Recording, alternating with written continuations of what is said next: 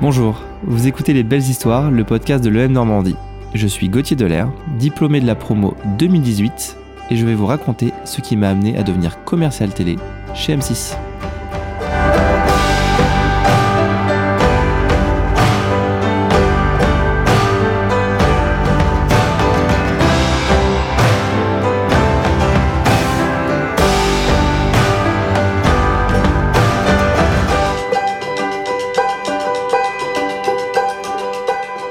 C'est un peu particulier parce que moi j'ai fait mon école dans, dans ma ville. hein. Moi, je, suis, un vrai à vrai euh, qui fait mon école dans ma ville. Et quand l'école m'a permis finalement de, de bouger et de pas avoir de, de regret de bouger. Quand on a fait le choix des écoles, euh, je dis pas voilà, je vais quand même rester euh, chez moi, c'est ma ville, euh, j'ai mes habitudes, je bossais à côté dans un bar, voilà. C'était facile.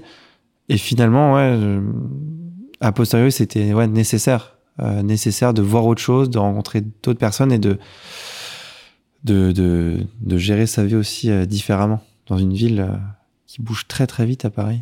Tout va trop vite. Et les premiers moments, c'est waouh, c'est un peu une grosse claque. Un de mes très bons copains d'école qui me dit un jour non mais euh, Gauthier j'ai vu une offre je crois qu'elle est pour toi Euh, alors le titre exact c'était euh, assistant chef de publicité euh, télé à M6 il me dit je pense que c'est ce serait pas mal pour toi et j'étais un petit peu en train de me dire ah j'ai pas trouvé alternant j'ai pas trouvé alternant et il m'a envoyé le lien et en fait, je lui dois totalement mon métier actuellement, parce que finalement, j'ai postulé et j'ai été pris.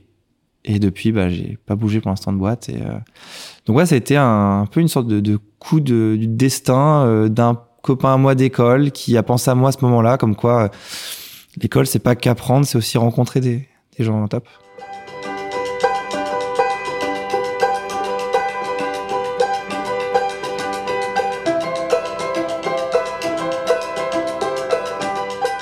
Prendre des responsabilités rapidement. En fait, il y avait quatre, euh, quatre alternants euh, qui étaient recrutés à ce, à ce moment-là, et j'ai eu la chance de tomber sur un manager qui avait besoin d'un vrai commercial entre guillemets, qui était en attente de recrutement, et on m'a confié euh, assez vite un, vrai portefeuille client, contrairement à mes, mes autres copains alternants. Et j'ai tout de suite dû gérer une petite agence de pub, donc faire mes négos, et aussi commencer très vite à faire des rendez-vous avec avec mes annonceurs. Et euh, bah, c'était top hein, parce que j'ai pu tout de suite être sur le terrain, tout de suite rencontrer euh, bah, des pros et je me suis pas du tout senti, euh, j'ai envie de dire junior de service à faire des tâches, euh, je dirais pas ingrates, mais pas forcément valorisantes. Et je me suis retrouvé tout de suite à faire des bah, rendez-vous clients. je me rappelle au bout d'un mois, il fallait que je prenne l'avion pour aller à Toulouse rencontrer, je crois que c'était Brico privé. Je me dis ok, je prends l'avion, on me paye un avion, ok. Euh, un peu plus tard dans l'année, on me dit non non mais il faut, faut- va falloir peut-être que tu rates les cours parce qu'on a rendez-vous en anglais euh, avec euh, TripAdvisor. Ils viennent des États-Unis pour te rencontrer. Je, euh, me suis assez vite senti à ma place et pris comme quelqu'un, un vrai commercial.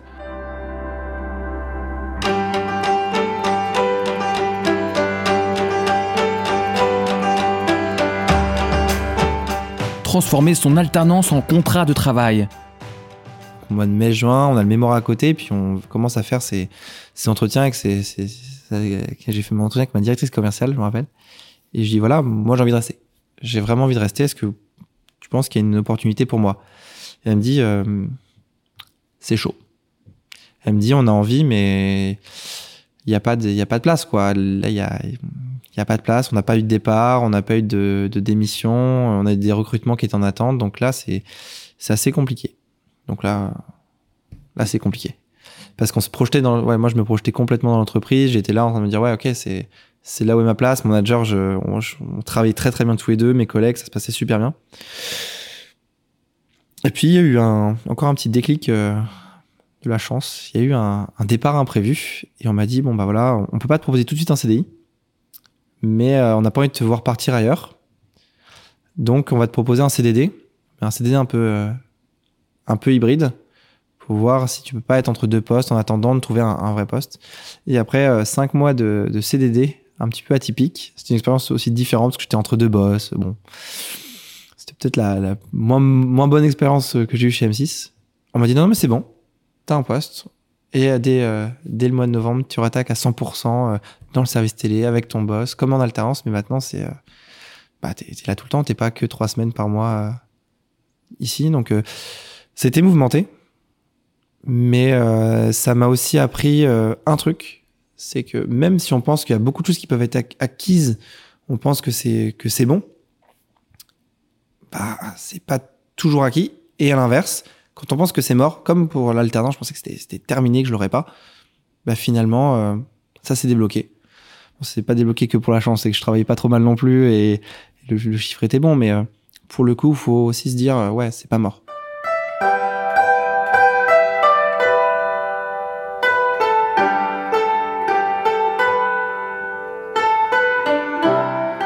La réalité du milieu de la pub. Alors basiquement, je me rappelle quand j'étais en prépa ou même quand j'arrivais à l'école, je me disais ah, la pub, euh, je vais être avec des, des animateurs, je vais être proche euh, des antennes. Pas du tout. En fait, on est là pour remplir des, des cases. Hein. Je vais peut-être casser un, casser un mythe, mais euh, voilà, on remplit de l'espace pub, on fait des maths et on, on calcule de l'espace pub. Le quotidien, c'est de connaître par cœur sa grille, connaître ses programmes, euh, être, euh, être capable de défendre parfois des émissions qu'on n'aime pas nous-mêmes. C'est-à-dire que bon, certains adorent, hein. moi j'aime pas trop, c'est les Marseillais, mais ça cartonne, ça cartonne, ça fait de l'audience, donc parfois faut aller voir un client et lui dire, faut vraiment vous aider sur les Marseillais, c'est top. Et c'est ça en fait, l'envers du décor, c'est parfois voir aussi des, des animateurs aux incarnations, on se dit, ah ouais, ils sont super sympas à la télé quand tu les croises, bah ils sont pas super sympas. Et à l'inverse, ceux qui sont pas sympas du tout, bah ils le sont vraiment. Et voir l'enfer du décor, on, on le voit aussi, euh, au-delà de la télé, je m'occupe aussi de la radio. Et quand on se lève à 7h du matin, enfin un peu plus euh, avant 7h du matin et qu'on va faire les matinales, là on voit aussi l'envers du décor, les personnalités politiques, il y a eu les élections dernièrement, et ça c'est super riche. Enfin, j'ai eu la chance de voir tous les candidats à la présidentielle toute la matinée discuter, discuter en off. Et ça, ça c'est ce que permet mon métier. C'est aussi de voir tous les à côté et de rencontrer, euh, rencontrer des gens euh, atypiques, je dirais.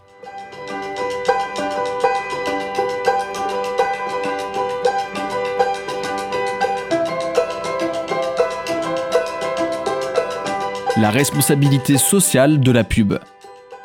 C'est vrai que quand on arrive dans, dans le monde de la pub, euh, premier truc qu'on lui dit, euh, ah là là, c'est à cause de toi. Et là, tu dis oui. Les pubs de Vinted, c'était réellement moi. Toutes ces pubs toute la journée, oui, oui. Elles passent par moi. Mais si elles sont là, c'est qu'il y y a un intérêt. Parfois, euh, au début, on dit oui, c'est vraiment un truc très consumériste, la publicité. Euh, oh là là, c'est pas bien. Faut parfois arrêter de faire de la pub, faut arrêter de consommer, faut arrêter d'acheter. Alors oui, totalement. Mais la publicité et la télévision, au global, c'est un vrai vecteur d'influence. On peut voir une publicité pour Coca, oui. Le Coca, il y a plein de sucre, c'est pas bon. Bon, derrière, ça crée des jobs. Ça crée de la productivité. Enfin, on gagne de l'argent. Il y a des gens qui gagnent de l'argent grâce à ça, et tant mieux. En revanche, la publicité, elle permet aussi de faire passer certains messages. Par exemple, chez M6, je vais pas faire la pub de, ma boîte, mais TF1 le fait aussi. On s'associe avec des associations pour reverser, alors c'est pas du greenwashing, mais reverser vraiment euh, bah, de l'argent euh, pour euh, pallier à pour vraiment pallier l'empreinte carbone. On fait des spots, par exemple, qui sont euh, carbone free. La télé, oui, ça, ça, ça crée de la consommation, mais ça peut être de la bonne consommation. Et c'est nous aussi, au sein d'une régie, de travailler sur la manière dont on fait passer les messages. Et aussi de faire des choix. Aujourd'hui, il y a des entreprises, on les prend pas ou on n'est pas très conciliant. D'autres, on est très content de les avoir. Des Greenwiz, par exemple, c'est hyper important de les avoir en télé. S'il y a beaucoup de pubs à la télé, un des trucs importants, c'est parce que de moins en moins de monde la regarde. Et plus on regarde la télé, moins il y a de pubs. Donc ça peut faire réfléchir. euh, C'est pareil en radio, plus on regarde, plus on écoute, moins il y a de pubs.